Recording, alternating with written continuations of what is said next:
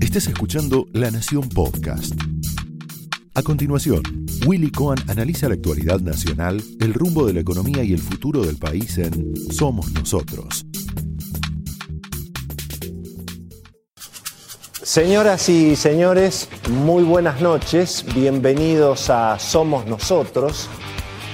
Finalmente hoy la compañía Latam anunció que después de 15 años se van de la Argentina. Un cimbronazo en términos de impacto económico, impacto político. La compañía va a seguir operando en los vuelos internacionales, pero como una compañía extranjera. Y el caso, bueno, por supuesto, es cierto que el sector aerocomercial particularmente, y bueno, y todas las empresas en el mundo están pasando por una crisis sin precedentes, ni hablar todo lo que es aviones, turismo, hoteles, está todo el mundo destruido sin ninguna duda y la propia compañía ha tenido que presentarse en concurso preventivo allí en, en los Estados Unidos. Pero el caso de la TAM en este momento para la Argentina adquiere una relevancia, me parece, más interesante, porque en alguna medida, bueno, eh, también se trata del caso eh, de una compañía que tuvo que pelear contra la idea de una empresa testigo, que es de lo que se habla ahora, entre otras cosas, para justificar la estatización de Vicentín. La empresa testigo y una situación también medio extraña en la que ingresó la Argentina y particularmente el presidente Alberto Fernández, que eso sí llama la atención, una suerte de túnel del tiempo eh, donde hemos ido a la Argentina de los años 50 con una especie de fobia hacia las inversiones extranjeras, como, como si este país no se hubiera formado precisamente con inmigrantes y precisamente inversiones extranjeras, somos todos extranjeros en, la Argentina. Pero reapareció, y en alguna medida el caso de, de, la TAM, eh, bueno, es un poco la crónica de una salida anunciada, porque finalmente, y bueno, ganó la empresa testigo, ganó aerolíneas, eh, que naturalmente nunca quiso la competencia ni con la TAM ni con nadie, eh, porque por supuesto es mucho mejor, bueno, estar solo.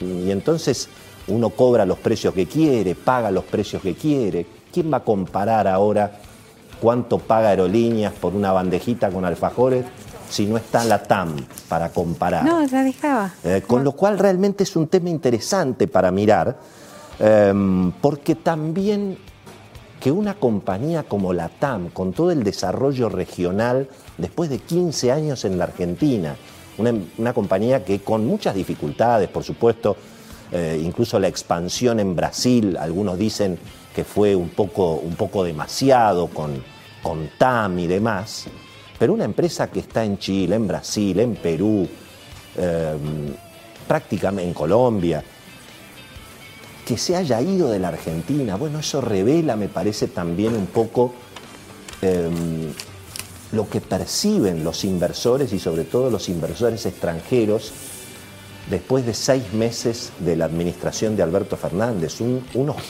oscurantismo político y económico que así se percibe evidentemente en, el exterior. Pero sin duda lo de la TAM ha sido la crónica de una salida anunciada, es decir, eh, una compañía que ha tenido que lidiar permanentemente contra el acoso del Estado, el acoso obviamente de aerolíneas, la extorsión sindical, regulaciones leoninas, los costos de operar en Argentina. Argentina es un país maravilloso. En el negocio, digamos, de los aviones, los únicos que ganan plata son los que están en tierra.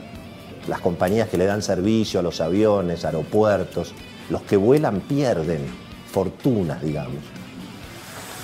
Bueno, obviamente una pésima noticia para, para el público, para, para la gente que viaja, para el turismo, para los eh, para los viajeros mirando el mundo que venga, naturalmente, porque bueno, porque obviamente em, va a haber una sola empresa para, para elegir Y si hay una sola empresa va a poder cobrar lo que quiera, en las condiciones que quiera.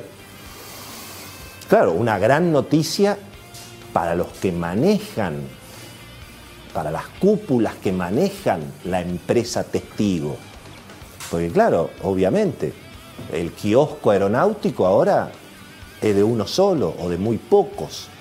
Y por lo tanto los negocios y los privilegios eh, van a ser extraordinarios. Eso, en definitiva, es la consecuencia de la empresa testigo, porque cómo puede, digamos, cómo podía competir finalmente.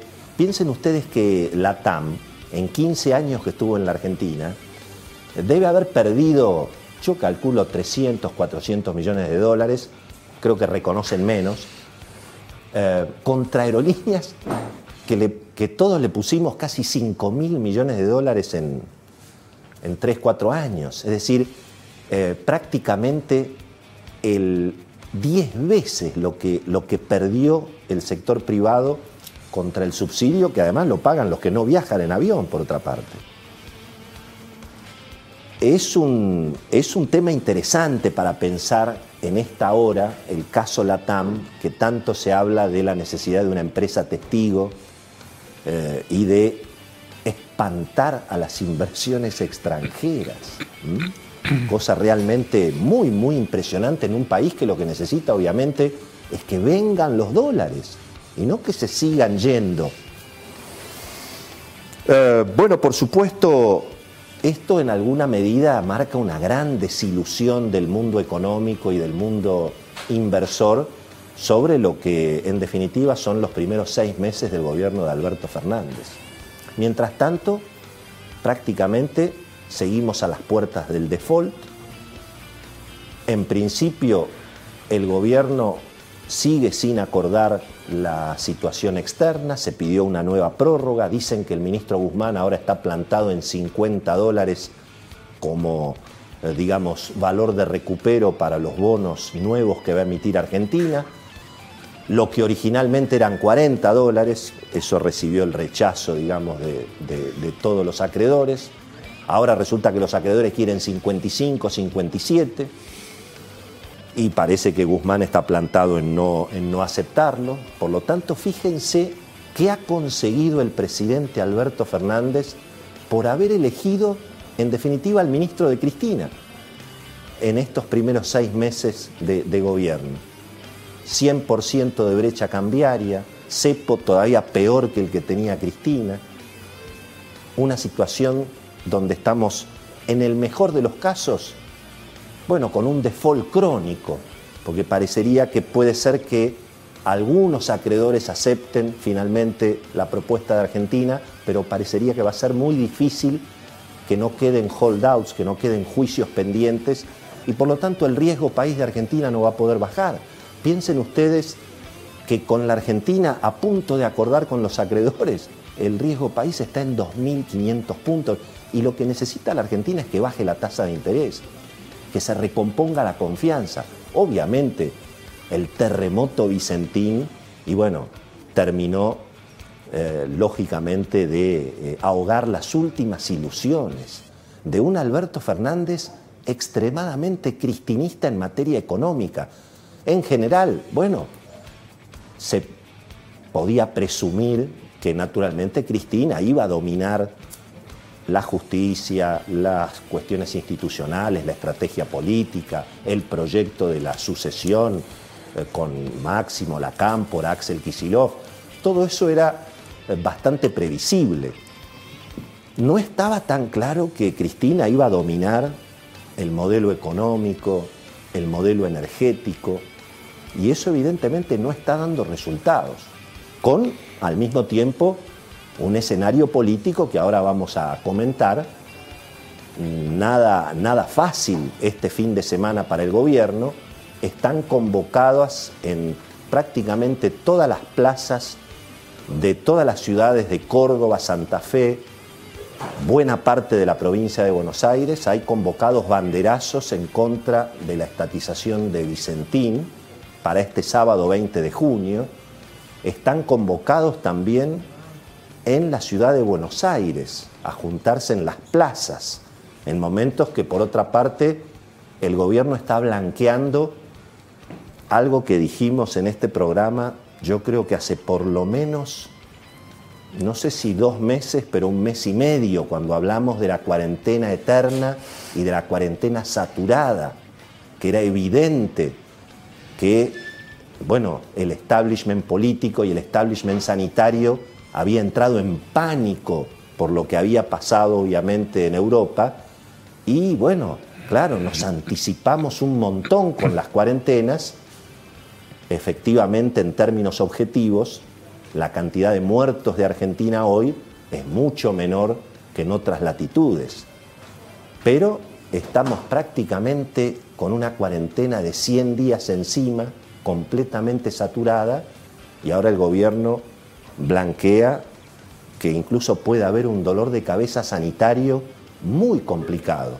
Y hemos tenido hoy además varias provincias que han retrocedido, lo cual por supuesto no es una, no es una buena noticia para, para la economía.